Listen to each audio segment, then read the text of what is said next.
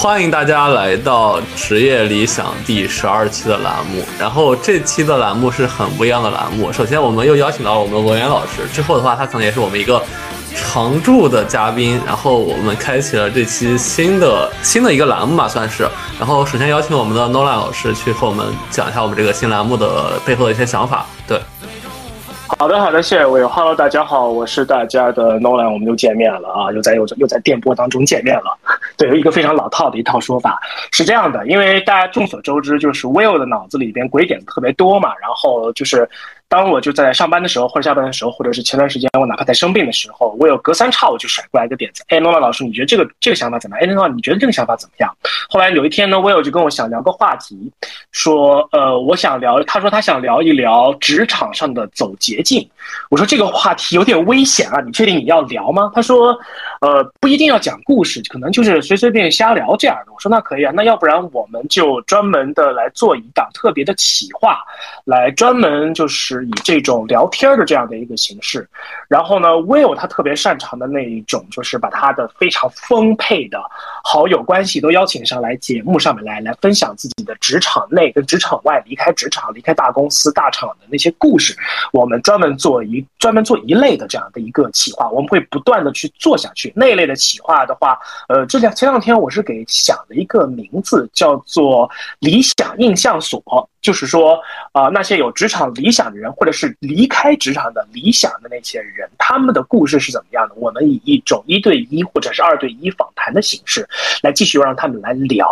让大家听到不一样的跟自己的职场、跟自己的工作、跟生活有关系的故事，给到大家更多的启发。那这一趴呢，我们今天这一趴有文员、有 Will、有我，我们三个人一起，就是不设任何的提纲、不设任何的限制来瞎聊的这样的一个企划呢，我。我们就起了一个名字，叫做“离论小饭桌”。不好意思啊，这个名字还是我想的，但是我现在就是 会说到嘴边会有一点点卡壳。对对，离呢理论，对理论，对理论，对离呢就还是我们的职业理想那个离开的那个离，然后离论小饭桌，因为小饭桌这个词就这段时间有点小火嘛，对不对？就是又是大家就是上班的时候。很多公司是没有提供午餐的。那如果公司附近周围东西吃腻了，外卖也没有什么好吃的，就大家又担心健康的一些个问题、卫生的一些问题，那怎么办呢？那就出现了一种类似于小学时代的小饭桌那样的一种替上班族们来解决大家一起中午吃饭一个问题的这样的一种所谓的生意的这样的一种形式。然后呢，这档生意看上去挺有意思，但是呢，还没我们开始还没有做起来，我们就打算先把小饭桌的三个这个名字用在了我们这档企划上面。所以叫理论小饭桌。好，废话讲完了，这就是 我们这一档那个有点没溜但有点好玩的企划的来头了。嗯，对，然后我说呀，就是也特别荣幸、特别开心，文言老师能加入我们小饭桌，成为我们常驻嘉宾。因为我觉得，就是通过我这样一个小编的身份和两位老编的身份去聊一些职场的话题，真的是一件很有意思的事儿。我觉得大家的视角和讨论一些东西，一定是。职场里很多新鲜的观点，对，如果说是真的能去讨论出一些一两句对你有用的东西，我觉得那就太美妙了，对。是的，我也非常的开心，我是文员哈，那非常感谢 Will，感谢 Nolan 给我这样的一个机会，我觉得小饭桌特别有意思，它就像一个，就呃一个把大家聚在一起，然后再边吃边聊，因为我们。呃，大家其实的社交文化都是都喜欢说，哎，大家边吃边聊，这样子 能聊出一些更放松、更有趣的话题出来，然后能表达出自己的一些真情实感。是的，是的，因为毕竟中国人嘛，对不对？在饭桌上，在在推工换盏之间，大家是最为放松的。对对，所以我们三个人决定下周一定要是在饭桌上去聊下一期的栏目，不要只限在腾讯会议上。是我们包个场，找个找个小小的地方包个场。呃，对，哎，特别巧，因为文安老师的办公室搬家了，然后也是我前司，刚好搬到我家五百米的地方。我觉得真的冥冥之中，可能之后七九八这块地儿就会变成我们未来的一个根据地了，对吧？七九八离我这边也挺近的，其实。对对，很近。好嘞，那我们有一个常设的饭桌哈，在。可以，行，那我们要不要开始开开始那个今天的话题吧？然后因为今天的话题是我主动发起的，那我先简单说一下。这个话题是什么？以及说可能我遇到的一些情况，也请老师们帮我分析一下。对，呃，是这样，就是刚刚诺老师也说了，就是第一期我们想聊的话题其实是说职场到底有没有捷径，或者说职场转运术是否真实存在嘛？呃，因为背景是这样，我前两周的话，其实现在已经好了。前两周我遇到了，哎，怎么说，就是很职场霸凌或者职场不公的事儿，会让我情绪很糟糕，然后我就是一度产生了就很想离开的一个念头啊，我就觉得说是好悲伤呀，就是我工作怎么这么难呀？嗯，甚至我还问我老婆说是我们能不能去卖红肠呀？说完之后，老婆都哭了。对，就是就是很很奇妙的一个东西，很丧的一个感觉东西，让我心里在想，说是，哎，职场为什么现在这么难？真的就没有什么捷径可以走吗？所以我就想跟老两位老师去聊一下，你们觉得职场真的有捷径可以走吗？要不然我先来。好呀，好呀。对，我觉得就是我先不回答我有这个问题，但是呢。Will 其实，在聊职场捷径之前讲的那一番话，就是呃所谓的这种职场转运的东西。这里有一个非常重要的背景，我必须要跟大家吐个槽，就是 Will 同学很有可能是我认识的所有的白领上班一族当中最为迷信的。如果你有那个 Will 的那个微信号的话。微信上面不是有一个功能叫做设置一个状态嘛？你可以此刻在搬砖，你可以此刻在忙，在带娃，在玩，在开，在开心，在吃饭都可以。Will 的微信状态常年就一个状态，求井底。这是第一个故事。第二个故事，陈老师，我能插个话，我能插个话吗？就是你知道微信的这个求井底的状态，因为微信状态的老师们也在我朋友圈，原来是同事。这个状态很有可能就是因为我天天求经历，他们为我创造的。因为当时时间确实是那个时间点，然后大家天天和我在聊，发现我天天在求经历。对，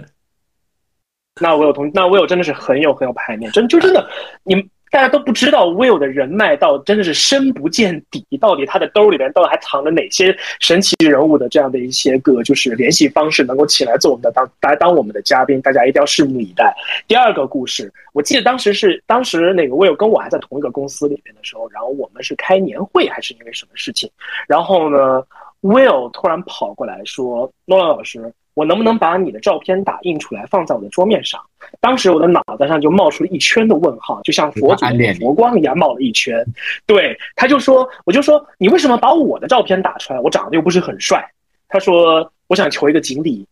当还有另外小背景，就是在此之前，我们的我们当时做的一个职场的一个抖音号，刚刚破了五十万的这样的一个粉丝的大关。我有觉得好像我是一个带着他一点点好运气的这样的一个人。我说 OK，那你印吧。于是呢，他就把当时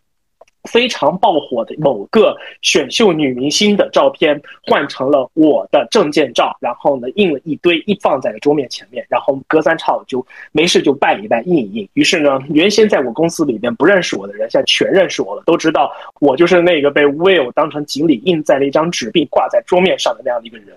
对，这个就是我，这个就是我跟 Will 有关锦鲤之间的最深、最、最、最无厘头但又最好玩的一次故事。由此也可见，Will 同学的这个世界观相当的不稳定，然后需要依靠锦鲤来不断的就是给自己寻求一些个能量。对你说到这里，我觉得就是你说的这个世界观的稳定，我觉得特别有意思啊。就是呃，我们呃回到捷径这个，如果捷径我再转换一层意思。就是什么样的事情能带给你更好的，这个让你少努力，然后有更多的成就？那其实这个时候我们常常会想到一个词叫贵人哈。其实很多的时候，我知道的，比如说我们呃，在我们老一辈的传统里，祝福你在节在春节甚至春节这个春联里面都会有这样的词，比如出门遇贵人，这个这样的一些词，就是什大家会觉得说，是不是在一个在不管是职场甚至你人生的际遇里面，你碰到一些贵人，这是你。呃，职场实现这个，甚至人生实现一个不一样变化的一个很重要的一个方式，啊，但是呢，我刚听着听着，我看到，其实我看到 real，我反而看到说，其实他反而不是一个，他不是迷信，我觉得他把他对于未来的寄托，他不放在某个具体的人上，他去相信一些我们讲的可能是一些呃运势，比如说我的运气，我的一些事情都是这个。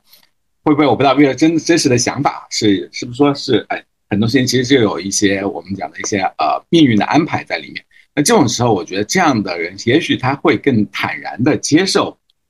发生的好的事情也好，坏的事情也好，所以他反而不会那么的去寻求一个所谓的我要呃一个人某个。我想 No 人他只是说要你的头像。他不会跑跑来说那个要你帮他做各种各样的事情。我不知道是不是，其实这这反而是一个很有意思的一个事情吧。他不对，就是我们怎么去有人把这个职场的捷径寄托在人身上，有人寄托在这个呃运气身上。我不知道这个呃，你们你们怎么看，或者是这个这个背后的这个代表什么的一种方法论？对，超儿我说两句，就是是这样，因为因为我是一个天主教的家庭长大的，所以我从出生开始，我的父辈、我的爷爷辈都是信天主教的，所以我其实从出生开始的话，其实我就一直会受到教育，是说善有善报，恶有恶报，然后会有人在看。对，就是刚刚您说的，就是文言老师说的这个东西，其实会把一些事情、一些寄托放在一些玄学或者一些不存在，或者说是你触摸不到的事物上面。其实我觉得其实蛮好的，就是我我觉得人是最不牢靠的，可以寄托信仰的东西，因为它可以叛变，它可以变化。对，但是神明或者说是一些锦鲤啊，他们其实是更久不变的。然后，当你相信说是这些神是真的存在的时候的话，你会觉得有人在看着你。那这样的话，其实你做事儿的时候会有一些规矩，就是你可能不太会做特别恶的事儿。那如果你一直会因为坚信这件事儿会做很多善良的事儿或者一些好的事儿的话，相应的我觉得会得到一些善报的。所以这是个很正向的循环，我会觉得，嗯。那你怎么看这个？我提个问啊，反客为主，我提问。那你怎么看这个贵人？我不知道啊，Will 跟 Nolan，贵人，Nolan 老师先吧。我首先就是问维老师，我就是咱们。既然已经定好，就是这是一个小饭桌，在那么这个小饭桌就没有所谓的主跟客，咱们这今天三个人就是就是都是这个小饭桌的这样的一个 owner，这样的一个主人公来聊这样的一个话题，所以就不要反不要所谓的反客为主这种所谓的想法，这是第一个。第二个的话，我觉得贵人这件事情，我觉得特别特别的重要，而且是百分之百就是说存在的，因为我。想了一下“贵人”这个词，哈，它可能是一种比较中式的这样的一种表达。这种这个贵人，他指的是对我有了很大的帮助，然后在我的在我逆境的时候，在我需要帮助的时候，他提携了我了一下。而与此同时，他其实很有可能因为社会地位的差别，因为经济地位的差别，因为能力的差别，他其实并不指望着说从我这个身上得到怎么样一种东西。它是一种集成了多种因素的这样的一种定义，称之为贵人。那如果我把这个词如果导入到，比如说偏西方，因为比如因为此刻我在外企，然后我有曾经在外企干过很长时间，所以呢，我可能就想说，哎，那外国人到底有没有贵人的这样的一种理念或者是概念呢？后来我就是因为毕竟我所服务的这家公，我从我所工作的这家公司，它是以人脉起家的嘛，对吧？所以呢，我就在想说，人脉是不是一定都是贵人？那未见得。那贵人的话，肯定是要对于你来说用得着。帮得到你的这样的一些个人脉，你才能称之为贵人。但是我们是不是只是为了求贵人，我们才去寻找这样的一个人脉？我觉得肯定不是，因为这就像是一种投资一样，对于人的人情关系的这种投资一样，就是你在跟很多的人去。打招呼，去建立普通的这样的一种熟人的关系，由线上搬到线下，请大家就是互相请一杯咖啡，聊一聊熟识的哦。你在这儿工作，我在这儿工作，哎，平时你做什么的，我做什么的，熟识了之后，然后再往后的话，可能就是比如说工作当中有一些机会，哎，我正好认识某某公司某个朋友，他是做这个事情的，那我就要不然我给你们拉个群，推互相推荐一下，然后呢，这件事情可能就成了。然后呢，一来二去，时间长了。可能两个人的两个人这种就是互做的就互助这种关系会相对来说会更加紧密一些。这个的话，可能这网我们称之为是人脉。我个人认为说，它会是基于基于一种相对而言比较平等的这种职场上的这种这种资源的置换所带来的这样的一种 这样的一种关系。但我并不认为这依然依然不认为说这是贵人，因为就像我刚才所说的，贵人他一定是第一，社会地位、经济地位、能力比你强很多；第二个。他不，他不完完全的是不计较你的报酬跟回报，就在很重要的时间节点帮助了你，并且呢，能第三能够在一定长的时间时间的这个维度上面，对于你的职业，对于你的比如说经济情况、财运，或者是说对于你的人脉有了非常大的这样的一个注意，导致就是说你会长时间的记住这样的一件事情。我会认为这样的人。他才能称之为是这样的一个贵人。于是呢，套到就是国外的这样的一种职场的这一种语境当中的话，他可能就不是所谓的人，普通的这种 connection，也就是人，就是熟人，他也不是 friend，肯定不是朋友，因为这种关系其实是挺有点缺乏公平性，对吧？因为对方的能力跟地位是比你高的，那你也很难说你就俩你俩之间一定是上下级。但是呢，有一个词。我就是就是有可能是比较适合说“贵人”这个词在生活当中的这个词叫 sponsor。sponsor 的话，如果直译过来，一般我们称之为赞助商。比如说电视有广告有赞助商，栏目电视节目有赞助商，体育赛事有赞助商。但是到了职场里边的话，这个 sponsor 他一定就是说在关键时间节点帮了你的一把的这样的一个人。然后呢，他是你的 sponsor。这个理念大概是我进这个公司，因为当时我们也我也是在组刚开始组织，就是说我们当时在站内的一些职场相关的一些内容的时候，我注意到这样的一个这样的一种这样的一个一个一个一个定义这样的一个词在这样一个地方。而其实很多的这种普通的职场人，他们在自己工作过程当中的时候，他们一是没有意识到说我要主动的去寻找这样的 sponsor 这样的贵人，第二。要不然就是他觉得说，我都没有什么东西可以给这样的一个贵人，我为什么要寻找这样的一个？我怎我为人家 sponsor 为什么要帮我？他凭什么要成为我的贵人？他会有这样的一种就是上下地位悬殊所导致的这种恐惧感，让他不敢去主动的去认识那一些个能力比他强、地位比他高很多这样的一些人，甚至他会说担心担心说，如果我去。用这样的一种方式结识这样的一些地位比较高的这样的一些人，我是否会被人当成攀附所谓的攀附权贵？所谓的啊，所以呢，所以就是导致就是说这种的文化或者是这种的就是寻求 sponsor 的这样的一种动作，在很多职场人眼中其实是一种比较不太让人喜欢的这样的一种行为。但事实上，我之前是看了。我那之前那篇文章，我看的是雷曼兄弟的一位 CEO，很厉害。我记得是雷曼啊，如果有错的话，回头我再查一查。因为是一位女性，是一位黑人，她就在一她的一个 TED 演讲当中说，无论如何，任何一个职场人，你都必须找到你的那个 sponsor，这个 sponsor 能够在闭门会议上，因为你的利益跟别的别的老板们掀桌子，你得有这样的一个 sponsor，否则的话，你在职场上就没没有办法再往上走。我觉得这一篇文章对于我来说，其实还是挺大的，这样听就是 挺耳目一新的这样的一种一种观点。对，关于贵人。哦，我觉得我觉得陈老师其实这个观点特别神奇，是我我听上去他在说外外国其实是大家是不敢有贵人的，对吗？就是刚刚你说的。不不不，呃，很呃，应该这么说，就是大家可能会忽视了，就是说你在职场当中有一个比较。地位相差比较大的这样的一个 sponsor，一个贵人，他们可能会忽略这样的一个点。他们认为说，我一个小兵，我拿全力去够到这够得着这样的一些个人，但事实上并不是这个样子。嗯，哎，文渊老师，刚才哦哦，那唱着说，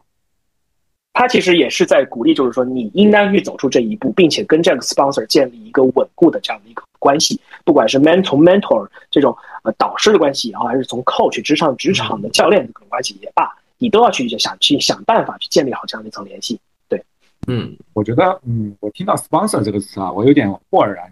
开朗的感觉。就我们传就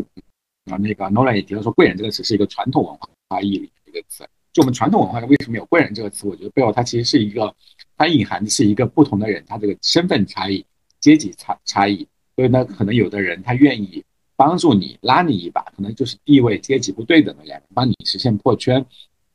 他可能依赖的是说，这个贵人他具有某种良好的品德，或者某些这个这个这个对于这个所谓的伯乐这个这样的一个眼光等等的这样的一些一些对于品德，就是他寄望的是这个人的品德或者是某个德这方面的一些一些一些一些想象。这个 sponsor 这个词，我觉得它是非常适合当代的这个职场或者商业社会的一个词。就当我们用这样的一个词来思考这个我们怎么样去。遇到一个能帮助自己成长的人的时候，我觉得这个心态会会变得反而会变得更加的平等，因为赞助商嘛，就我们所有的事情，当我们因为我们也是经常做我们做市场类的工作的，我们经常说啊，这个活动能不能去找个赞助，这个活动能不能拉一个人拉拉一个品牌来 sponsor 一下？那这个时候品牌它不会无缘无故的 sponsor 你，它肯定要寻求它的回报。那在这个这个双方的交易之中呢，其实形成了一种互惠互利的关系。我觉得这个是一个。更加健康，而且它不依赖于某种所谓的良好的品格或者某种某种这个具有这呃圣圣不叫圣人吧，具有某种超脱色彩的这样的一个一个期望。他其实期望说每个人其实他有他善的一面，他可能就是人性他中他有他向善的一面，他希望帮助别人，也许他是想从帮助别人中得到一个自我的实现、自我的成就，然后得到这种快乐，也许是想。通过这样的一个帮扶，互相的帮扶连接，去寻找各自让各让每个人让各自都能获得更好的这个职业发展等等的，我觉得这个是一个更加呃适合当代职场的一个词。嗯，我觉得这个词，呃，我们一谈到说啊利益的交换，在我们的语境里好像就变得特别的猥琐，好像是一些 under the table，就是一些在桌子之下的一些事情。我觉得利益的交换它是可以非常的透明。我觉得我们的商业社会就是一个利益的交换，只有把我们把利益交换这个词变得更加的透明、公开，而且名正言顺的时候，我觉得这个时候我们会更好的让更多的人，我们让这个更多的人能找到他的职场捷径也好，或者他的贵人也好，或者他的 sponsor 也好，我觉得这个是非常重要的一个一个感受。听完这个词，呃，哎，我我能说一句吗？就是我觉得两位老师有没有？刻意的把这个所谓的关系户或者嫡系，呃，或者走捷径说的有点美好，因为因为其实两位老师阻拦了我，因为我这期的标题本来是想说是我想走捷径之我想当个关系户，对，就是刚才就是在在国内社会其实很多来说的话，呃，你你所谓的贵人或者所谓的。那个比你高很多的人来帮助你，其实可能你跟他之间是有些利益关系的，或者是这些东西。但是可能很多的都不是像 sponsor 这种，就是我赞助了你，对。但是其实刚刚你们在聊嘛，你们说在国外可能很多人其实是看中他远期的利益。那其实两位老师，我其实想问个更实际的问题啊。那在国内，其实你们怎么看待咱们本土化的 sponsor？嗯，啊，要不我先来。呃，讲一个我自己的一个我自己的一个感受吧。我觉得这其实是两件事情，所以我们讲的是贵人或者利益交换的时候，我们是讲的有一个职场的关系。当然，我觉得 Will 他困惑或者他难受的，可能这种所谓的山头文化也好，或者这样的一些这个这个不同的可能啊，就我们说说通俗一点啊，你是不是领导的人？这样的一些，它其实源自的，我觉得反而就是它源自的呃，其实是。我们讲的职场信任，或者说职场之间怎么样去超我，我觉得就是我刚才讲职职场能不能建立一种超脱于传统我们传统文化语境里面的这种呃从属关系、依附关系，或者是某种呃我对你有恩，你要报恩等等的这样的一种一种呃基于道德或基于某种呃情谊的关系的这样的一种一种一种关系连接。因为所谓的嫡系也好，你提到的这些。它听起来就像是一个亲情或者某种某种这种义气啊，兄弟情也好，姐妹情也好的这样的一种情谊型的关系。那更多的，我其实我们能不能够形成一种？当然，我我这个答案，我并不是在说我这个答案是一个确定的答案，我其实也是在提出一个问题：是不是我们基于透明公开的利益的交换，这样反而能够形成一个更健康的一个职场关系？他不再依赖于说我要给你把酒喝到位了，其实而是依赖于说我，因为在商业社会里，商业职职业最重要的事情就是我们共同产出价值，然后我们做价值的交换。那这样的情况下呢，我们反而能够更好的去，更简单的去相处。反而这是解决这个所谓的你这个山头文化的一个方向，而不是是因为这个造就了山头文化，因为这种所谓的这个这个利益的交换。我觉得这个可能要是不是我不知道我是不是在跟你玩文字游戏啊，还是说我我我的这个答案我不知道你是不是满意？我不知道。没有没有，我觉得所有答案都是有合理性的，因为这东西本来就聊不明白的。我觉得。那个那个诺安老师，嗯。这个问题甩给我有点有有点危险，因为其实我自己本身从从那个职场的这个经历，以及就是过往的这种过往的这种观察的思考，还有个人体验来讲的话，我其实是怎么说呢？既能够理解这种山头文化，这种就是从这种的所谓的就是传统职场里面的传统的这种从职场上的从属关系，同时呢又。不太喜欢这样的一种一种从属从属关系，但是呢，如果说我在我想象了一下，假设说我因为这种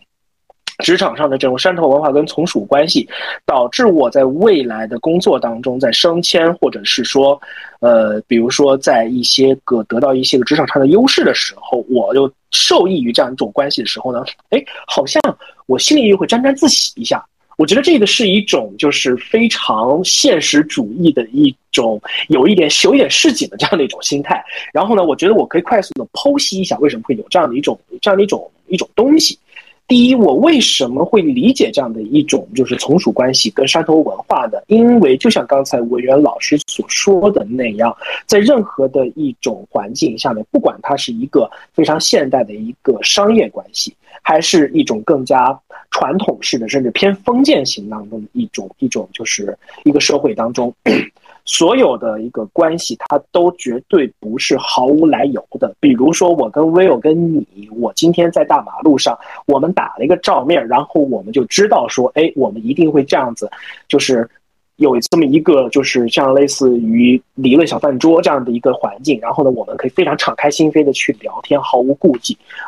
这是不可能的。我们之间要想做到今天这样的一个地步，肯定是要发生了怎么样的一些个东西。两者之间肯定是要么有一些个比较传统的一些个非业务相关的一些个东西，能够把这两个人连接在一起。比如说，那个我跟你有血缘关系，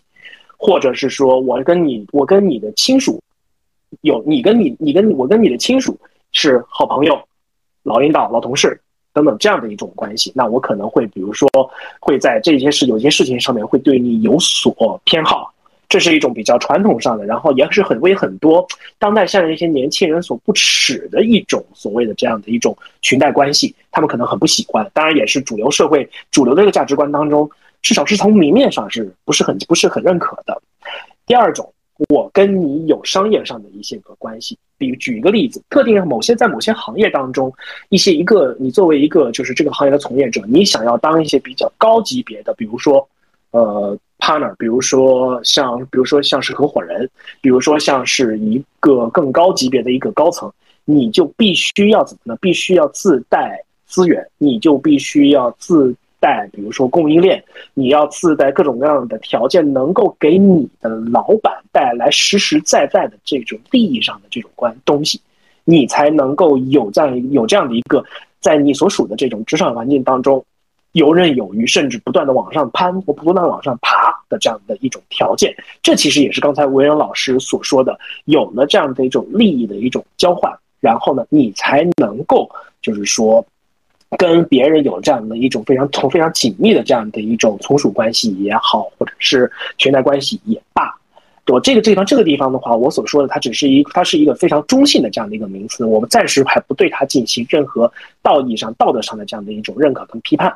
然后呢，有了这样的一。种前提所在，我们其实也就能够了解，所有的我们在外人眼中看来的，就是 A 跟 B 这两个人就是裙带关系，A 跟 B 这两个人就是看就是关系特别特别的好。然后呢，别人怎么着，别人想怎么着，想打进这层关系，这这几这这一波这小波人都油盐不进，这个其实都是有来头的。再举个例子，很多的创业公司。包括比如说很多硅谷的著名的那些个一些个公司，他们的那些个创始人，他们是有一自己的一个小团体的。然后呢，这个这一波小团体的人，他们也许是比如说大学毕业之后，然后有自手上有技术，然后又有创很天才的点子，于是他们就在一起创业了。这一波的人，哪怕未来以后开枝散叶出去了，他们依然是属于一个，比如说 Facebook game，或者是比如说微软系 Microsoft game。或者是比如说，呃不，anyway，反正就是就是类似于他们都会有一个相对而言比较相对而言比较封闭的这样的一个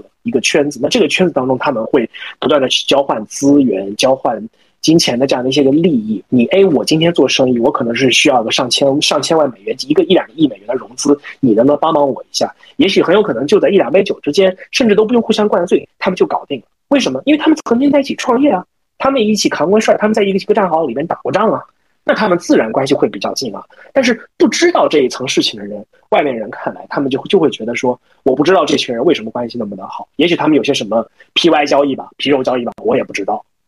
所以就是说，所有的这种关系，所有的这种我们看上去好像觉得说很嫡系的关系呀，或者是呃，比如说 A 通过走捷径的方式跟 B 走特别的近，如此等等等等的这种的，也许也许可能还包括就是 Will 所说的前两天他遇到了这一档子破事儿，让他很不开心。呃，我稍稍听了一点点细节，我就在那边猜测，就是说很有大很有很大这个可能，这一层关系的背后有很多的故事，我们外人是不不知道的。那除非你是一个特别擅长于去打探消息，你特别擅长于去钻研他们之间的关系，他们以往的历史，就想像比如说，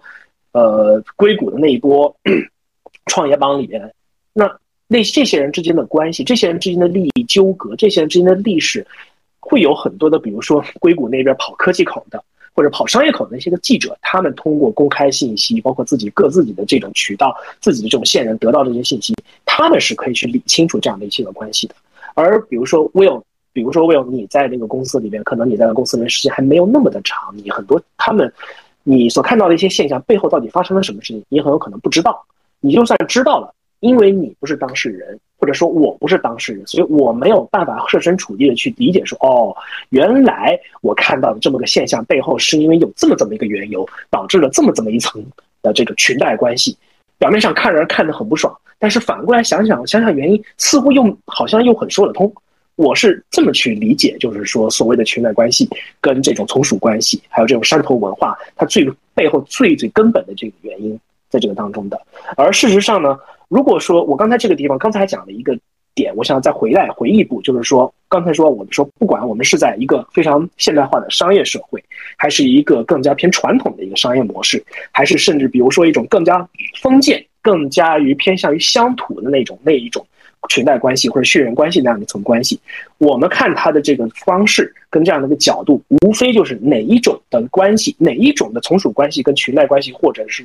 山头文化的山头关系这种关系。哪一种来的方式，它更现代化一些？就好像比如说，如果像维仁老师那样，一个公司里边谁被老板提拔，谁被老板谁被老板特别的信任，原因完全是因为这个人他给公司一年能挣个上几千万、上亿元的钱，手里有很多的这样的一个客户，并且呢，不断的通过这种客户给整个公司带来利益、带来利润。那么这一种的关系，如果在我们外人看来，那是不是好像就没有那么的？讨人厌呢，但是如果说这一种的关系，它的来源是一种不那么现代化的，更加偏向于我们所认知当中的那种所谓的封建的家长的偏血缘关系的那样的一种跟现代化商业毫无关系、毫无毫无关联的这样的一种关系，甚至说这一层关系它并不能够给这个组织带来好处、带来利益、带来利润、带来价值，它甚至是在偷偷摸摸的在这个组织里吸血。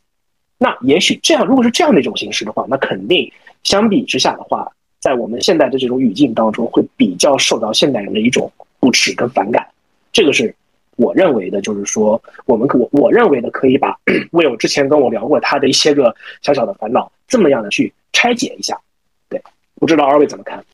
嗯，我觉得呃，你这个话其实启发了我啊。我觉得我刚刚说的这个可能只是讲到了一个理想的状态。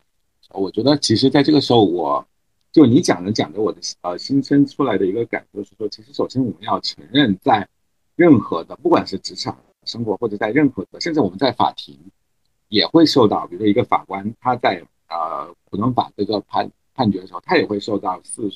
世俗的各种各样的一些情绪情感的影响，做出一个呃觉得合乎情理的一个判决。所以我觉得，即使在法庭上都是这样，那在这个。在职场上，我们一定要承认说，比如说人情之间的这个往来，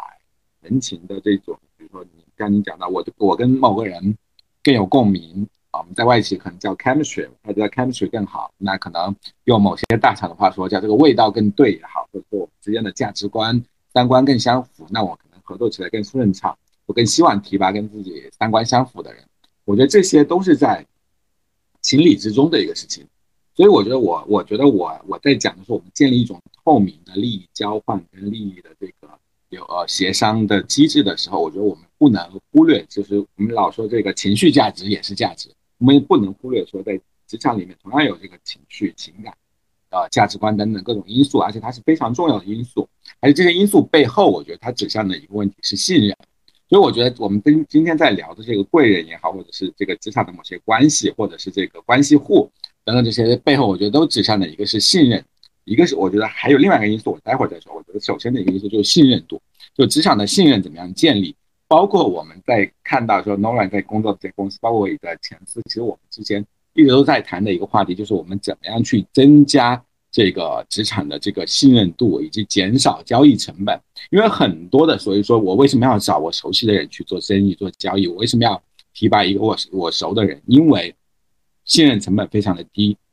我不用花很多的时间去考察说这个人值不值得我相信，他会不会会不会搞鬼，会不会害我，会不会导致整个事情推进不下去？这个信任成本是非常低的。我觉得这个事情才是症结所在，就是我们怎么样在一个在很多时候，我觉得。这个在在情感因素，在这个就我们可能在一些小的事情上，在职场上有些小的事情上，可能靠的是情感，靠的是 chemistry，但在一些决定企业生死或者关键岗位的提拔上面，我觉得这不仅是一种情绪上的，更多的是背后是这个信任。领导觉得这个人值不值得信任，长期的信任，我觉得这个可能才是很重要的一个因素。就外他为什么会信任这个人，不信任那个人，这可能是我们需要去想的。以及我们如果说。这个问题，我们再回到说，我们今天在讨论的不是个案，而是说我们怎怎么这个职场怎么变得更好的话，那我们讨论可能是要说怎么去减少整个商业社会的这个信任成本，这是一个方面。另外一个方面，我觉得还有另外一个事情，就是这个所谓的呃这个评判机制或者这个反馈机制，就是我们讲职业经理人或者是在职场上，因为我们在商言商的话，我们最终要对结果负责，即使是 CEO。他也要对财报负责，对最后的这个企业的这个经营状况负责。所以，如果说我我可以问这样的一个问题，就在说，如果说一个团队的领导或者一家企业的 CEO，甚至是一个企业，他这是一个家族企业，他就完全拥有这个企业，他可以任人唯亲，可以自己啊任性的看谁顺眼就提拔谁，看谁不顺眼就开掉谁，最后他的企业经营的很好。按照商业社会的规则来说，这似乎是无可无可厚非的呀。但我们其实这个时候我们就要问的是说，为什么在这种机制下，这个在这样的一个情况下面，这个一个我为什么没有出现一个？因为刚刚威尔讲到一个词叫做报应或者回报，我们这个回报机制，我们这个反馈机制是存在问题吗？还是说其实这个事情也许在这个时候他用一个信任成本更低的人？是也更加有利于企业产生长这个这个管理成本的减少，所以这个回报回也也许我们可能有一些员工有意见，觉得说怎么可以这么提拔呢？但是从企业整体回报上来说，它减少了管理成本，一个事情能顺利的飞下去，也许对于企业来说，它的营营收它的收益是正向的，所以这件事情它得到了一个正，所以这个事情能持续的维持下去，所以这个我觉得要看这两个方面，一个是信任的成本，另外一个就是我们怎么去看待这件事情。就我们如果是真的是一个正常的市场经济的体制市场的体制的话，为什么这个呃这个事情怎么样得到反馈？就是如果说我们这个所谓的关系的问题等等怎么样，这个反馈机制是不是正常的？还是说其实这里面我们还要多看一层？嗯，我觉得文渊老师的分析很多是从。管理啊，或者是从整个社会的这个运转的一个角度来来回答 Will 的那个问题，就是说，我想当关系户，这样对不 对？呃，然后呢，我的那个回答呢，其实很多的时候是在想，我我其实可能有一点冒天下之大不韪啊，就是我想把关系户这个词儿啊，把它的那个，也不是说我我我没有这个意思啊，这这各位观各位听众，我没有这个意思啊，我只是想把这个词有一个。非常负面的词，我们试着去考看探讨，就是说这个词儿到底有没有一个偏正面，哪怕是偏中性的一个一层的这样的一个解释。而文渊老师呢，给出了一套非常就是系统化的这样的一套东西，从呃人与人之间的这个化学反应，然后从情绪的一个价值，然后呢从情绪价值引导到了我们的信任，以及人与人之间信任的成本到底应该怎，到底有到底应该怎么样去衡量，到底应该是高还是低，以及这个信任。带来的这样的一个利益，或者是带来的一个损失，它有怎么样的一种就是 feedback 反馈的这样的一种机制？它对最终对于这个公司、对于这个组织、对于团队，以及甚至对于整个社会来说，到底是有好处还是没有好处的？这个我觉得这一我觉得这一套东西讲下来的话，我不知道有没有解答我有的问题，就是你嗯。是更你是觉得说当个关系户其实也挺不错，还是说我应该你应该你会觉得说我更应该去想办法做一个。对老板有用、对公司有用的关系户，还是说觉得关系户这档子事儿更神经病了？其实，其实我觉得是这样。我先说第一个小故事，是我在我前司的时候，其实我是我老板的第一号员工，我和他是有充分信任的，因为这个部门所有的事儿都是我俩从零开始做起来的，所以他也会特别信任的把所有事儿给我。对，然后所有的大活动可能也都在我手上，因为确实都是我是那块业务的直接负责人。但是长期下来的话，我们部门陆续的人也会变多，然后从外界人会看的话，就会自然而然的觉得我跟他嫡系或者关系户或者其他的东西啊，然后也会觉得说是所有拿奖的项目都是我的。然后慢慢的，可能像去年经营不善的时候，出现了很多的裁人的名额，对吧？就是。呃，每年部门的预算有一多半都在我手上，所以就会出现了很多奇奇怪怪的年纪大的比较大的人会对我有一些恶意的东西。然后那老师也知道我的性格，我我我觉得就是他们说一些不好听的话，或者他们去奉承老板、去阴的阳的那些东西，会让我很不爽。那我我的选择就是我就直接走了。所以。呃，就是刚刚您说的，就是刚才两位老师说的，就是我也非常认同，就是关系户这个东西，它一定是能拆开的。就所谓关系户或者所谓嫡系，它其实只要你正经做事，它给了你充足的信任，那我觉得你就是一个好的关系户。这个词儿就不一定是贬义。但是如果所谓的关系户是说你其实没有什么真正的能力，你只会说是去打耳边风，或者说你去送礼，或者说你去奉承他啊，比如说下班的话带点东西或者。老板怎么样？怎么样？我觉得这样的可能是一个不太健康的一个所谓的关系或一个职场结晶的行为。对，明白。我觉得其实就像我们说“捷径”这个词，也不是一个坏词一样的。就是我们其实所有的，呃，所有的人，如果有真的有一个正常的捷径，我们为什么要走弯路呢？对吧？这个这个是一个很很很不用怀疑的。如果有对对啊，但只是说这个一定有的。对，如果这是个沼泽，看起来是个捷径，其实是个沼泽，那我们不要趟嘛，对吧？呃，哎，所以两位老师，我们其实回到我们这个最初的话题哈，就刚刚我们去聊这东西，也是想说，你们觉得所谓的关系户或当嫡系是走了职场捷径吗？就是所谓的职场捷径真的是存在的吗？我绝对不相信说这个东西是捷径，因为你和不好意思抢话了哈。我绝对不相信，就是说想成为嫡系、成为关系户就一定是一场捷径，因为想成为嫡系、想成为关系户，它的背后一定是你或者是你的旁边、身边更紧密的关系人，为了你的这一层关系去投入更多的资源、精力、时间，甚至是物质，来打造并且形成至于乃至于固化这样的一种关系，你是要投入的。就讲白了，就是比如说，呃呃，比如说，Will，你在你的前司和你的老板是一号，你的你在你老板那边，他是他手下一号员工，你是跟他一起把很多事情从零开始做起来的。这个当中，你是花了很多时间，花了很多精力去替他想很多的问题，帮他解决问题，帮他挡很多的事情。可能有可能，比如说把业务整个流程从零开始建立起来，然后把事儿做起来的。当外人觉得，当外人觉得说你是关系户，你去去去老板那边阴阳你的时候，你觉得很不开心。那是因为你认为你之前为了成为这个零零一号的员工所付出的那些个努力，这些跟跟我没有什么关系，又没有经历过的这些个人，他凭什么来说我？对不对？所以就是你想成为关系户，你想成为所谓的嫡系，你绝对不是完全的。effortless，什么事儿都没有，都都都没有投入，这是不可能的。没有任何两个人，就像刚才我所说的，我跟 Will 两个人刚打一照面，我们就能一起来录播客吗？这是不可能的。我们肯定要一起经历什么些事情，我们肯定是一起互相交换过价值，所以我们才能建立起一个比较稳固的一个一个关系。在这个当中，想成为嫡系，想成为想搞在想成后成为关系户，绝对不是那么轻轻松松的事情。很多人可能可能很多人可能搞错这个点，所以呢。捷径，它很有可能是某一个时间点的捷径，但是它的背后一定是有代价的，代价在后面的。嗯，对，所以我我还是刚那个观点啊就是可能当一个如果是一个正常的一个呃优胜劣汰，或者是我们是一个商业化的社会的时候，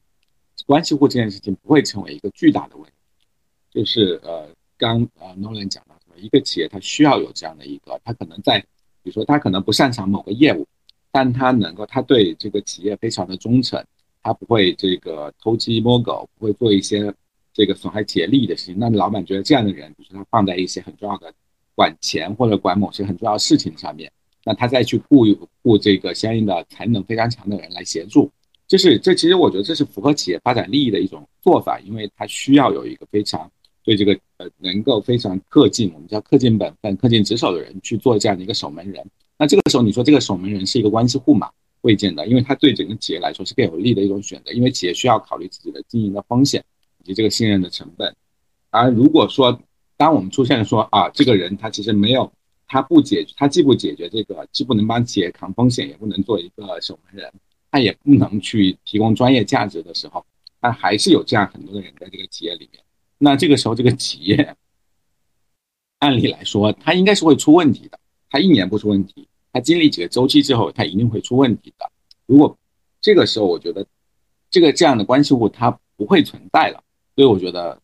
再一个，我是觉得，在一个正常的市场里面，这个关系户不应该成为一个大的问题。当然，我们也不得不承认说，所有的所有的回报或者是反馈啊，正反馈也好，负反负负反馈也好，它都是有时间的。而具体到我们个体的身上，我们不，我们有时候没有没有那个所谓的这个呃。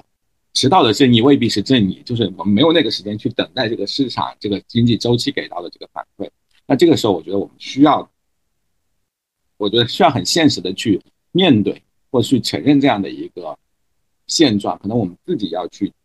首先从我们自己的角度应对方式，我觉得就是我们要去看什么样的企业，它的整个循环是健康的，它怎么样去评价它的结果，它在市场上处于什么样的地位。对，我还我真的特别认同文岩老师的观点，因为我觉得就刚刚您说的，就是如果一个企业都是不干活的关系或怎么样，那其实从整个经济的周期来看的话，这个公司它不太可能会正常运转的。所以其实企业终归会回到一个我觉得会很平衡，或者说是干事儿的人再多的一个状态，或者这个公司可能就倒闭了，对吧？它就是这样一个状态。是的，是的，只是说这个状态没有那么的，就因为这是一个可能这是一个理想的简化的一个模型啊，就像我们的老说这个恶有恶报，善有善报这个报应的模型一样，它是一个大的模型。但是具体到个体，抱歉啊，又在咳嗽。但具体到个体，具体到很多具体的事情身上的时候，我们没有可能没有那个时间，可能没有这个周期去等待这个事情的这个这个发生。所以这个时候，我觉得。就我们个体怎么样去应对，这可能是一个情绪或者心理调整，或者是我们怎么是我们我们具备选择的能力，这可能又是另外一个话题去做，怎么去应对这些问题。陈老师，你是开着麦想说什么吗？我其实还是想说，还是很就是说，可能文渊老师的点是在于，就是说如何去验证这个关系户到底对于公司的价值是正向的还是负向的？他在他在里边到底是起到一个能给公司带来价值、带来利益的那样一个人，还是说起到了一个跑来就是偷家的这样的一个这样的一个人？我觉得这个确实是一个比较大的一个问题，可能从很多。呃，打工人的这个角度来说的话，我很有很多台面下的一些个交易，我们很多时候是无从得知的。很有可能我们每天看就就看着这个人好像吊儿郎当的在那个办公室里面一坐，然后呢，领导一喊走吃饭去，走抽烟去，走怎么着，然后他就屁颠屁颠的过去了，好像也没给公司带来什么正向价值。可是他在老板那边就是很红。举个比较极端的例子啊，很很有可能我们看到是这样的一个一个状况，但是呢，很有可能我们就像一些个爽文里面讲的是，我们后续一看。原来这个人给了这个老板，他这或者这个人的爸爸给了这个老板一个亿的资金，让这个公司得得以就是很长时间继续经营下去。我的意思就是，我的意思就是说，任何的我们看的不爽的关系户，我们都不妨去扒一扒他的背后到底有什么样的一种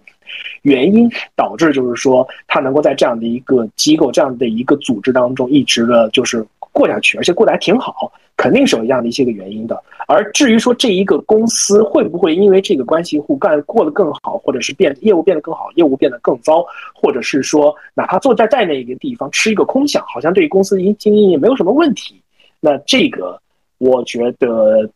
跟这个公司本身的，比如说跟这老板自己本身的能力，是看人人品、经营的这个经营的水平，以及这个公司的这个文化、这个公司的 DNA，它都有关系。它可它肯定不是就像我之前讲的那样，就那么简单的一种就是判断的一种标准。而如果我们想要去判断这一家公司到底好还是不好、靠不靠谱的时候，其实更多的时候我们要做的工作就不仅仅是。就是比如说去看着这个关这个这个公司里面有没有关系户，而是我们要去看财报，我们要去看经营状况，我们要去看这个行业怎么样，诸如此类的，那就完全脱离出了一种职场关系，这职场人脉的这样的一个一个范畴，它就变成了一种商业跟一种经营的这样的一种讨论了。所以呢，就是反正这这是我的一个我的一个我的一个一个看法。是的，我觉得 Noran 提醒的非常对啊，就是这个模型我能。或者我们叫的这个叫这个善恶报应模型啊，或者企业的市场机制这个优胜劣汰的这个，这是一个非常简化了的一个大的一个模型。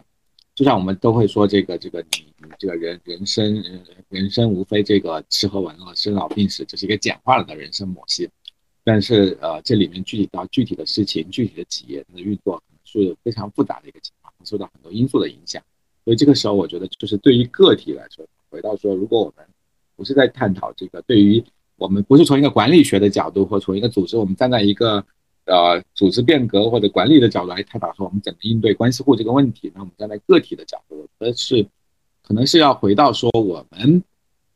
是不是很一个说我们是不是要成为一个关系户？那这个这个潜台词，我觉得其实就是你怎么跟你的领导建立信任。再一个，你呃你怎么样去让让你的领导、你的同事觉得你是一个值得信任的人？值得、值得、值得去深度合作的人，当然每个人可能有每个人的方法，我觉得这个是是一个一个一个问题。另外一个就是，我觉得是东人讲的，我怎么去发现一个企业是值得？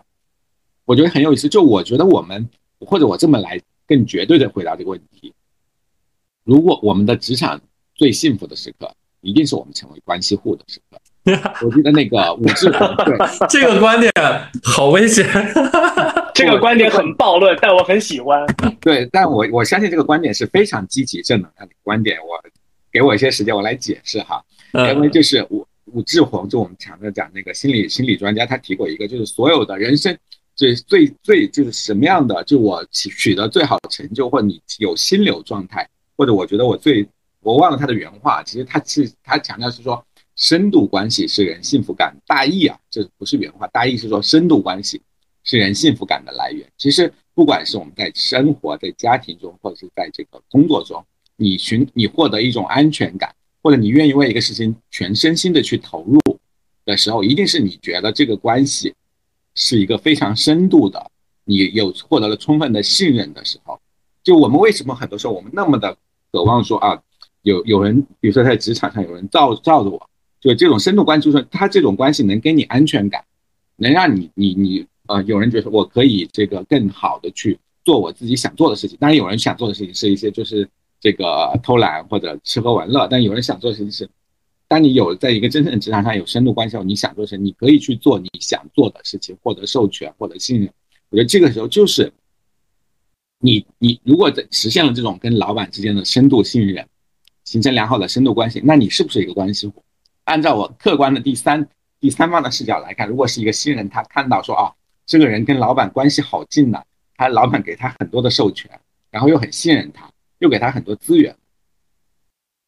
这就是一个关系呈现出的，就是一个关系户的状态。那这种关系户的状态，才是你职场上真的能做成大事的时候最好的状态。所以这也是我为什么觉得说，当你成为了一个关系户的时候，这就是我职场上最有成就感的时候。对，其实文渊老师把“关系户”这个词儿去定义了一下。首先是关系，就是关系远或近，就是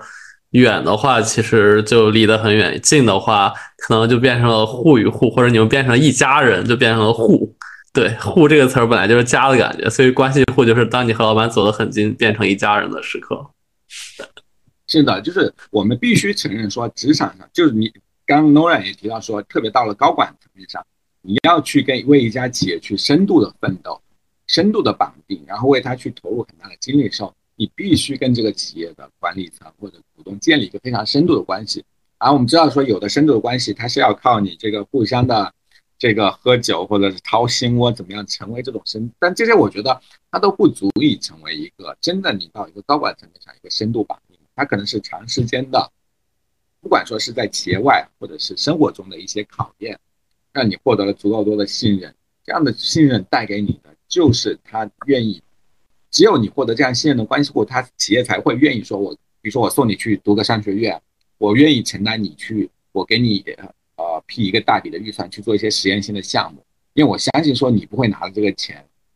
就这个这个把它偷偷的利益输送走了，是真的说你想为企业做一些创新的事情，这种时候我觉得才有可能成就一些不一样的事情。这是我的一个，我不知道是不是有一点这个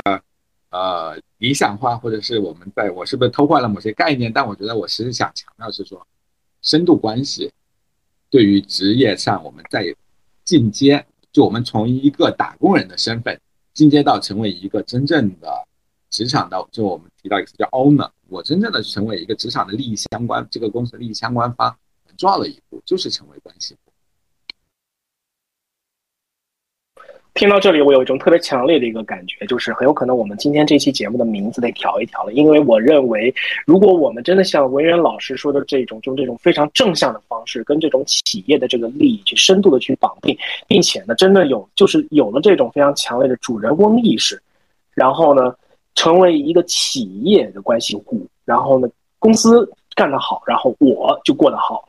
我觉得这好像不像是个捷径。我觉得好像跟 Will 最开始的时候想的捷径不太一样，因为这里真的是需要大量的。你的头脑的投入，你要懂得怎么样的去帮助企业做这块的生意，帮企业公司赚到更多的钱。你又要懂得怎么样的去向上去管理，你要了解老板的喜好，同时你还得知道，就是说你怎么样在这个公司里面能待得更长的一些时间，才能够把你的这个个人，同时还能把你的个人目标跟这个企业的目标去做一个深度的一个绑定，等等等等等。在我听起来，根本就不算是一种所谓的。捷径，而这其实是一种非常相对来说更高级的一种向上攀登、向上钻研的一种工作的一种态度跟生活方式了。这个很有可能就已经不是捷径了，会有就会活得很苦了。对，而且我觉得其实比较像我之前的状态，就是我和我老板，我俩就我俩两个人从零开始做事情。确实，我做了越多的事情之后，为他创造了越多的价值，那我跟他之间的信任和关系就越走越近。那这样的话，这个循环之后的话，我会成为一个比较。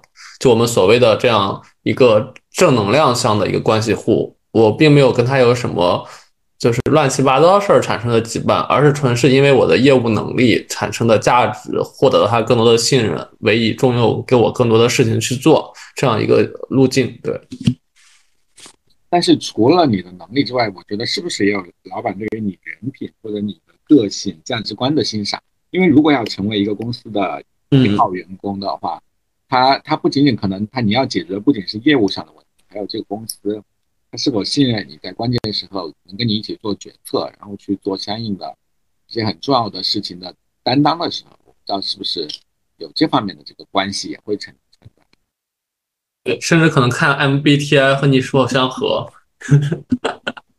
你能决定这个公司？我到现在都，我到现在都没有搞清楚 MBTI 中间的相克跟相克到底是怎么个关系。我也不知道，感觉比星座复杂，太复杂了，复杂太多了。到底有多少种组合？你想？而且说今年改了之后的话，很多人测会和以前不一样，但我也没有测。这东西还能改的？他改了标准，改了一套题，据说是。嗯，所以很多标准都是有人定。这我还做过那个研究，这我这个打个岔，就 MBTI 其实它不是一个，我记得大家可以去翻一下这个严格哈，它不是一个什么学术机构精心研究，它就是好像我记得是家庭主妇两位几位家庭主妇，但如果如果错了，大家可以纠正我啊，我不想以讹传讹，大家可以去研究一下，就这几位家庭主妇，她其实基于自己的一些兴趣爱好做的一套测试题，就有点像我们的很多的这个。做内容的同事们，这个我要开发一套兴趣测试或者一个有趣的 H 五的测试的互动小程序来吸引大家，然后到后面慢慢被被这个发展发展成为了一套这个测试题。所以它可能真的有一些玄学色彩，在它诞生之初就本来只是茶余爱好的东西，结果变成了一个很科学的决定了你很多命运的东西。嗯，我觉得是说大家对于了解自己跟了解他人这件事情太渴望，大家都渴望找到一些好的工具，不管是玄学的还是科学的，能够了解自己、了解他人，因为这个事情好像是我是谁，你是谁，这个是一个对，可能我们都在用很，我们可能或者说终其一生都在探讨的一个话题。哎，所以老师们其实刚好聊，对，刚好聊到了玄学的问题。我们回到我们最初的这个问题的另一半，就是你们会觉得职场转运术是真实存在的吗？我举个例子，我举个小故事，就陈老师没说完的另一个故事，就是当我把陈老师的锦鲤照片分发给了我们公司的很多人之后，发生了一件特别神奇的事儿，就是那年的我们的年会。我和陈老师与其他人坐了一桌，其他人都拿着陈老师那个锦鲤照片。当天晚上那桌只有我和他没中年终奖，其他人全中了年终奖。我看他当时我俩已经崩溃掉了，就是我会发现哇，这件事儿好玄学。然后他上不是年终奖，不是年终奖，是抽奖，是抽奖。哦，对，抽奖，千万别说错了。啊，对对对，是抽，就现场抽奖，抽幸运观众。我们一桌人只有我俩，我和他没中，把陈老师气的喝醉酒。上台去给大家唱一首什么什么什么，我忘记唱什么歌，忘了忘了。对对，所以你们会觉得，所以你们会觉得职场转运术这件事儿会真实存在吗？我那我先来说说我的想法，因为我每次我发现我都我都简直就很容易把呃话题导向一个特别这个正能量的方向哈，不不去承认人性或者这种这个这个是内心的小猥琐的地方。那我觉得职场转运术。这个事情本身，我觉得就是一个，我在这件事情上，我觉得就是它就是一个不可知的。我说我们对于概率，对于呃很多事情的安排等等的，就就是有很多玄学的地方，我们要去承认这一点。至于转运不转运，我觉得可能是不是我试图解答，因为我这个问题我或者说我没有答案，我就我我我不想再去呃把很多事情就往一个就因为。可能我这样的人很擅长去把一个概念做包装，或者做把一个问题做一个合理化的解答。但是我发现，我我我觉得这个问题也许没有答案，它也许就是一个概率的问题。同时呢，如果说真的有转运这个事情，是注意力跟自己还是自己的变化。就当你的注意注意力变化以后，可能会带来自己这个遇到的人跟事不一样的变化，因为可能就是你 A、B、C、D 都放在你面前。当你的注意力发生变化的时候，你可能以前看到是 A，后来你的心境变了之后，你看到可能是 B。不好意思，我好像又回到了去把这个做一个合理化的解释的一个一个一个一个一个方向去了。但我觉得转运术这个，那我再说做一个玄学的解答吧，就是这也是其实是一些这一些朋友他告诉我，就是其实所谓的。万物都有感应的，就包括你看到路边的树啊等等的，它其实都能够带，都有某种，我们姑且叫它量子力学般的感应吧。就是你都其实很多事情就是有磁场，所谓的能量场的。当你散发的是某种这个很晦气的，相信自己，这个感觉自己要遭坏运气的时候，你可能那些好的能量就会离你远去了。也就是所谓的墨菲定律是吗？你当你担心说什么坏事会发生，它一定会发生。有可能是，我觉得真的是有可能。而且那个超，你知道吗？就文安老师刚刚说的所谓的量子力学和就是意识暗示的事儿，现在在我们玄学界好像越来越会被应用了。就是这件事儿越来越好像和所谓的科学有连接了。你确定这期节目是能播得出去的吗？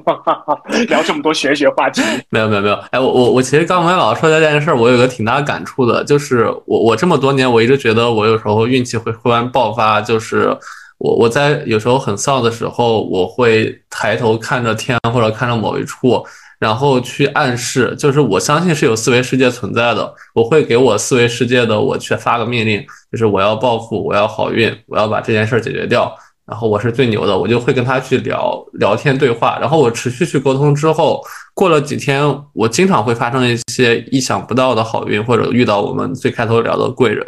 就这件事儿，让我这么多年就跟你那天聊的，我摇骰子的命中率都变高了。所以可能真的有一些气场的东西还挺好玩的。或者说是不是呃，我这里我们不去说我们做一些这个过于这个这迷信的探讨，但我真的是想了解一下，就是我们怎么去，是不是因为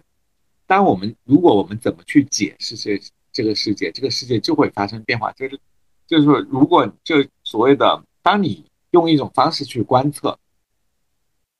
世界就变了，或者说你你的解释方式变了，你可能很多事情真的会发生变化，就有点像量子力学那个这个不可测，就是观测。就是当你在观测，你做观测这个动作的时候，你已经在改变这个事情的走向。就当你开始去有一些你心所谓的心有所求的时候，或者是你开始做了一些转运的动作的时候，它的确能带来某些我不知道某些东西的转变，会不会是这样？我呃，陈老师一直沉默，是因为好像陈老师这么多年一直运气没有忽然爆发过，是吗？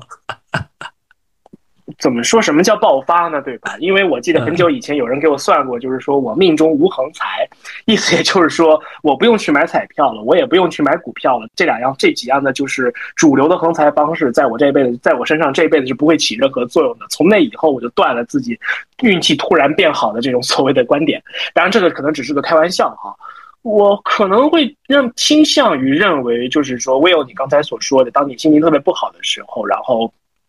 默念一些个期望啊，像比如说你你所说的四维世界的你发出一段指令啊这种的，我会更倾向于它是一种正向的心理暗示。然后正向的心理暗示之后，很有可能暗示完了，你可能就去休息了，去睡觉了。但是呢，这种暗示其实是对于你这一小这一个小阶段的这一种焦虑的这个情绪跟负面的情绪是有一定的缓解的。因为什么呢？因为这个其实很很很好理解。当你在非常集中注意力的去想某件事情，再去思考某件事情，甚至再去很用力的去发愿这件事情的时候，你其实对于比如说负面情绪，比如说感挫折感，比如说受到的这种不好的、这不良的这种感受，这种这种这种体验，其实是有所下降的。这就是为什么很多人可能这是我的理解啊，这只是我的理解，不一定对。这个可可能就是为什么很多人会用通过冥想、打坐的这样的一种方式来求得一种内心的平衡。我尝试过，我觉得非常有用。因为那个时间节点的时候，你就会忘掉一些个非常让你琐碎、让你非常烦躁的一些的细节，把注意力放在自己身上。放在自己的思绪上，放在自己身体的，讲就特别肉麻的话，每一个细胞上，感受你自己的身体的当下到底是怎么一回事儿，也就是所谓的这种，就是在，呃，有一阵儿在国外很火的这种所谓的 mindfulness 这个词，到现在我都不知道到底应该怎么翻译过来。总之就是你对你自己应该是翻译成正念，正念，正念。OK，好，谢谢魏源老师，正念。那就是正念。陈老师，你 Q 了霹雳老师上期的嘉宾的词儿，因为他那个嘉宾就是做正念正念老师的，对。是那位那谁是吧？某某某老师。呃呃呃，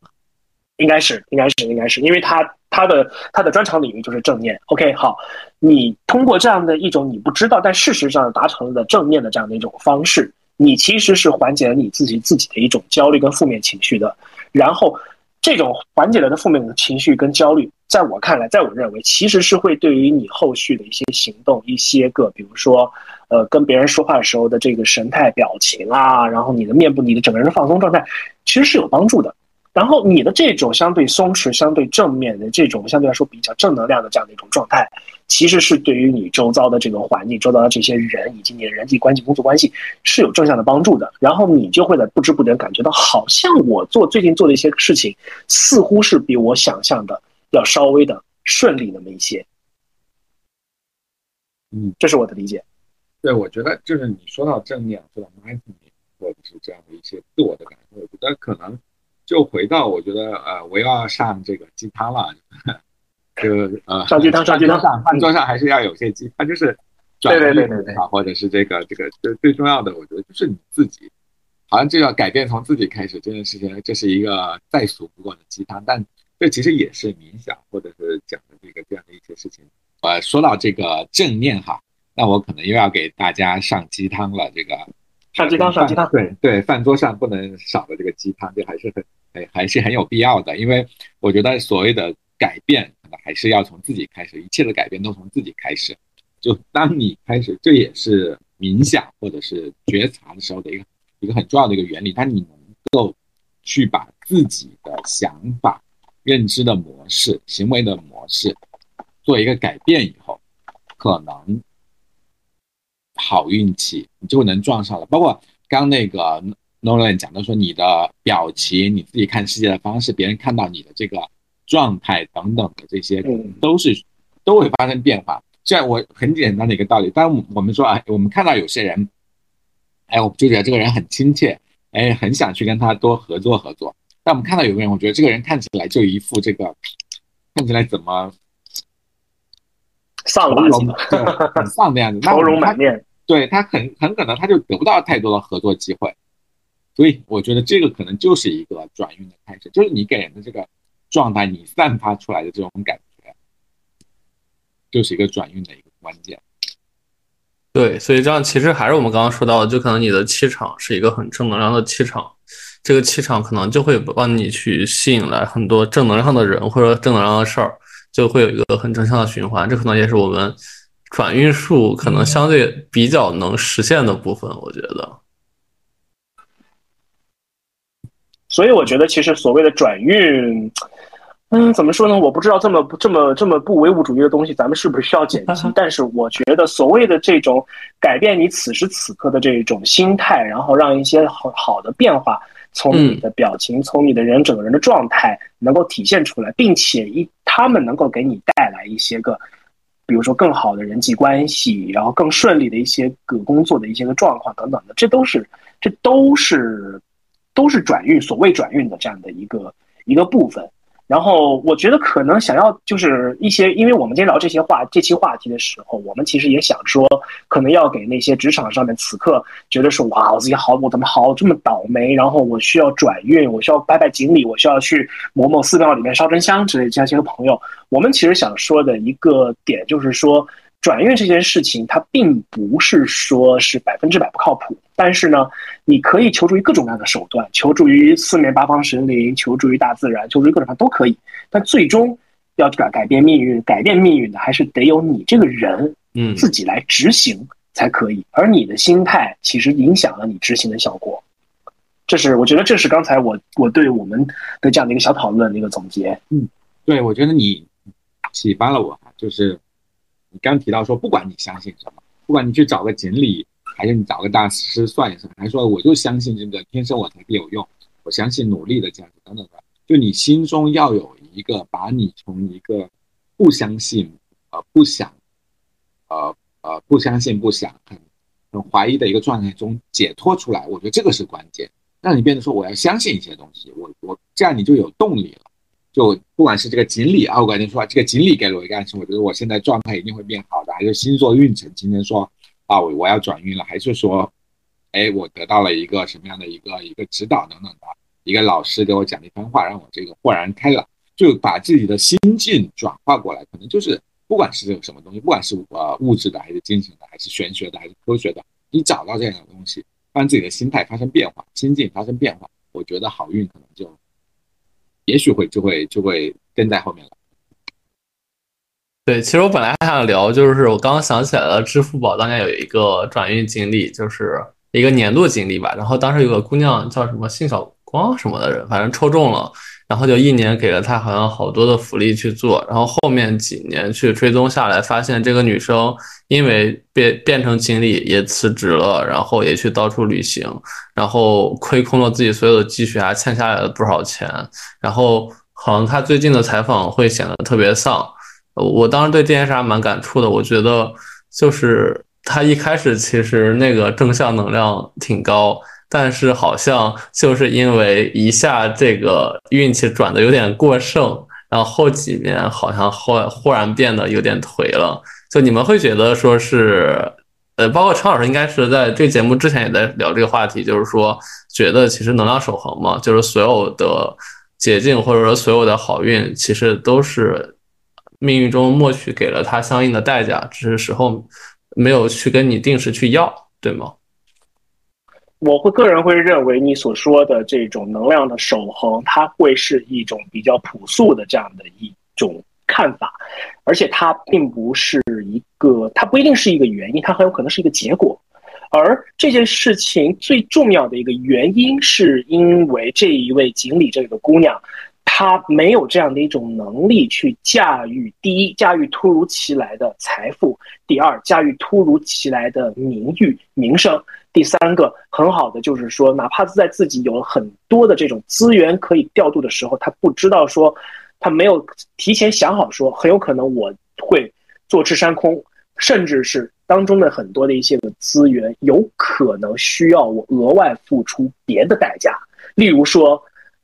玛莎拉蒂的五元优惠券，你给了你五元优惠券，你就有了后面大几百万块钱去买玛莎拉蒂了吗？如果你买了，那这五块钱对于你来说，对于你来说，其实是一个挺大的一个负担。明白我的意思吗？我不知道我有没有解释清楚。嗯。明白它其实有点像说，你你的我们用那个我不知道有点玄学的话，就是说你的命承不承受得起这样的运，就是你的命跟运，就当就其实就是一个说呃你的你有没有好，你有没有准备好去承接这样的好运气？我这个是一个一个我我我大概从从这个方面去去理解。对，所以我觉得说呃我们的。比如说我们的好运，我们的运势它一定是守恒的。比如说我就一百分的运势，然后最近可能我花了九十分了，那肯定十分是怎么着？肯定就是，可能后面只剩十分了，后面我肯定运气就没有那么的好了。其实要是我日日常个人的话，我也会这么觉得。说我经常会跟别人开玩笑说啊，我最近 RP 不太好，我最近有个什么很重要的一个事情，我的人品已经用完了，后面很有可能这事就不怎么顺利了。例如说我最近。很多场的演唱会的门票，我怎么怎么都抢不到。但是呢，我前面有一张非常佛系的买了一个某位那个女歌手的演唱会的门门票，那个门票没有什么人抢，我就买了一张。于是我就很顺利的去听了那个演唱会。那场演唱会就是用掉了我可能这一段时间当中的某些人品。然后呢，因为我后面人品不足，所以后面我不管是抢票还是怎么着，我的运气都不会太好。然而，当然就算是这样，我也认。因为毕竟我已经有那一场演唱会在那个地方垫底了，我已经觉得很满足了。这场演唱会给我带来的满足感、快乐感，给我带来跟朋友之间、跟好朋友、跟同事间谈资，已经够我消费个小半年。那可能这小半年当中有任何的，哪怕是我特别特别喜欢的歌手的演唱会出来了，那我可能也会觉得没有那么的执着。也意思也就是说，呃，不知道跟你问你问的问题是不是切题哈，就是。如果你在生活当中有那些小的，或者是一偶尔有那么一两件大的，让你觉得生活很不错，我很满足的这样的一些个事情，后面哪怕发生了一些小的一些个问题，小的一些个磕绊，一些个理想量当中事情没有成没有实现，我其实也会觉得说，第一很正常，第二个我们下次再试，第三个得之我幸，失之我命。对，陈老师已经回到了一个很正能量的状态，就是我们要找到生活中的小确幸，比如我们此刻和两位老师录电台，我会很开心。那这个开心的状态会帮我去消灭掉我很多其他时候带来的负面的情绪，蛮好的。所以所有的玄学都会回到一个正能量的状态，这可能才是我们真正相信玄学、相信所有命理的根本所在。呃，威尔刚你说到了一个特别重要的一个关键词啊，就这个转移。这个时候，我又想到了这个著名的张朝阳老师，就是搜狐的张朝阳老师，他提的一个一个他对于说怎么样治疗这个焦虑的一个他的一个很重要的观点，就是焦虑不会被解决，你必须从这个注意力中转移出来，去建立一个新的脑回路。就你不要想着说啊，这个事情让我很焦虑，我怎么去解决这个焦虑？我要用什么样的方法？等等等等。你越想，你会越焦虑。而你需要做的是呀，你要形成新的脑回路，因为你的大脑是。可塑的，所以你要从这个事件中摆脱出来，用一些新的想法、一些新的注意力、一些新的兴奋点，形成一个新的刺激，刺激跟这个大脑的回路。我觉得可能也许是就像说我们在一个非常悲伤的时候，我们去在一个我们去在某个神面前去做祷告也好，或者说我们在一个非常无助的时候，我们去求助一个塔罗牌的大师去帮我们算一算这件事情本身，它其实是一个帮你去摆脱常规的。你原有的那个脑回路的一个很重要的一个方式，因为这个时候，这样的一些不管是玄学的解释也好，科学的解释也好，它会给你一个全新的思路。就大家觉得什么时候，哎，我突然间豁然开朗，就是我的脑子里突然看到了一个新的思路、新的解法，就我有一个新的想法形成的时候，这是你能够去改变过往的某些很衰的坏运气的时候的一个开始。所以我觉得就是就是关键词就是转移以及形成新的脑回路。那这些新的东西、新的想法，它就是帮你从过去那种错误的不叫错误的吧，旧有的循环模式中解脱出来的一种方式。所以我觉得，比如说塔罗牌啊，或者是一些算命啊等等一些的东西，其实 at the end of the day，它都是一种心灵的按摩、心灵鸡汤的一种工具。它不一见不见得很科学，但是一定是。有它的存在的必要性的，尤其是在我们当今社会，我们的科学如此之发达，很多的事情，比如前两天我看到一个报道是说，某种 AI 的模型可以在一小时之内就算出未来一个月的天气。我们的我们的科技发达到如此地步的时候，我们依然需要去怪拜拜锦鲤。烧烧香，然后呢，可能是寻佛问卦一番，然后呢，聊从别的一个方式，我怎么都想不清楚，我该这件事该怎么办的时候，换一种方式，搭建一条新的脑回路去思考一番，哎，也许人生至少不说豁然开朗吧，至少此刻我会觉得说心平静很多，但求无愧我心，这是我的理解。嗯，对，蛮好的。哎，两位老师，其实时间也挺久了，然后。刚才这个转运的话题，其实我们已经聊到一个特别科学的解释的一个状态了。那要不我们最后两位老师关于我们今天聊的两个主要的话题，最后一人来表达两个核心的总结的观点，就是第一是说你们觉得职场到底有没有捷捷径可走？第二是职场是否有转运术真实存在？这两点，然后大家依次来看看有没有自己的观点，总结一下。那我先来说哈，我觉得职场有没有捷径可走？我觉得职场短期有捷径可走，长期没有捷径。就每个人要走的路是他自己需要去趟出来的。短期也许在当下的短时间内一定有一个不一样的走法，但是长期来看，我觉得该走的路一定要走。这是我对于捷径这个事情的一个总结。然后另外对于转运，转运这个我觉得还是转运最关键的。是自己的一个改变，自己的状态、心境的，就新的脑回路的这个形成，这个是我觉得我对于转运的一个看法。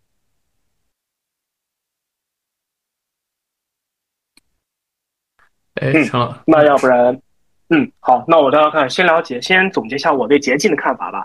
我对于任何的捷径的观点都是，这世上没有捷径。你此刻觉得速度很快，那很有可能有两个可能性：第一，你在此之前已经为了这条捷径付出了代价；第二，你很有可能要为在未来要为你今天所使用的这一条捷径买单。当然，不管是。付出代价还是买单，它都有可能是好的，也有可能是不好的。但是呢，此刻你要是很顺利的话，一定要记得，你一定是之前做对了什么事情，或者是之前什么事情还没有做，未来是一定要补出补上的。这是我对于捷径的看法。然后至于说职场转运术，我只能说很多事情说不清道不明，天机不可泄露。但是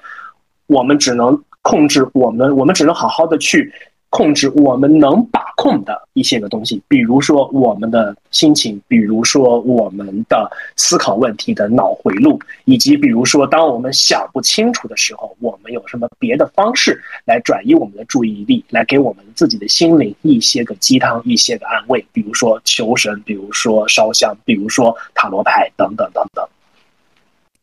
哎，其实我我也表达下我最后观点哈。其实刚刚我听完之后，忽然有一个新的观点。第一个是捷径，我我觉得其实每个人是没有捷径可走的，因为是。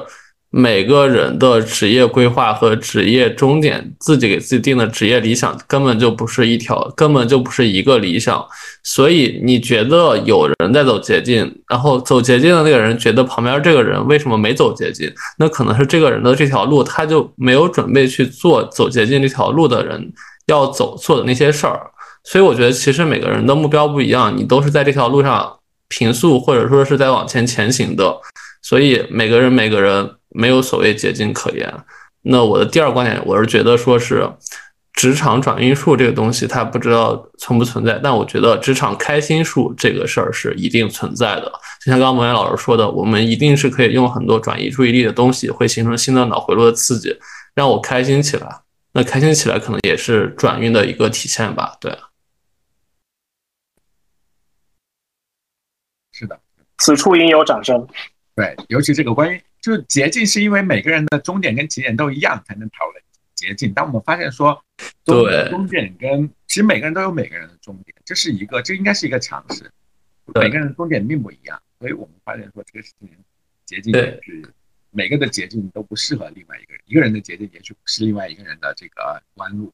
对，这不是百米赛跑，这是每个人有一条道，所以根本没有所谓的捷径，没有可比性。是的，对，那好呀，那我们今天的节目要不到此又是一个半小时了，然后现在也是深夜十二点十分，然后今天和两位老师真的也是学习了不少，聊了不少东西，然后好多观点我觉得也是蛮新颖的，对。呃，我觉得老师这个我们应该对，哎，我我让你收个场，你特别善于收场，好吧。呃，怎么说呢？就是首那收场，我就这么总结吧。首先，希望我们的这一个呃理论小饭桌啊，能够不断的办下去。因为我每一次都跟 Will 还有跟文员能够碰碰撞出一些个相当。有意思的新鲜的一些个观点，得到自得到一些个相当不错的一些个启发。那我也希望就是说，此刻正在听，呃，我们这期播客的你，不管是你正面临着一些个是不是要走捷径的一些个抉择，还是说你现在正急需一些个转运的这样的一些个方式，那我们三个人呢，可能给你提供一些个不一样的思路、不一样的看法。我们不替你做决定，但是呢，我们希望。我们过去这刚才这一个半小时时间的讨论跟陪伴，能够让你有所启发，能够让你大概的知道，就是说下一步我们应该去做怎样的一些个事情。然后呢，让自己过得更好一些，让自己在职场里边能够过得更顺利一些，至少是更顺心一些。那其实呢，我这边还要替 Will 这边打个小广告，就是如果大家对于职场啊，对于工作啊，或者是工作跟生活之间交接的这些个破事儿。有什么想要觉得说 想聊一聊的，说想要跟我们三个三个人交交心，然后呢，寻求一些个看法，听听看一些个不一样的一些个角度、一些视轨视角之类的话，哎，欢迎你在你所听到这一档播客的任何一个平台里边留言来跟我们保持互动。那我们会选择比较有代表性的、比较有意思的这样的一个问题来作为我们下一期呃。理论小饭桌的选题，这个这个这个测企划的名字我一定要多背几次，然后写个倒数贴贴在桌子前面，不然我自己都会忘记。理论小饭桌，对，好，那么这就这就是我对我对于今天这期节目的总结。好，谢谢大家，谢谢两位老师。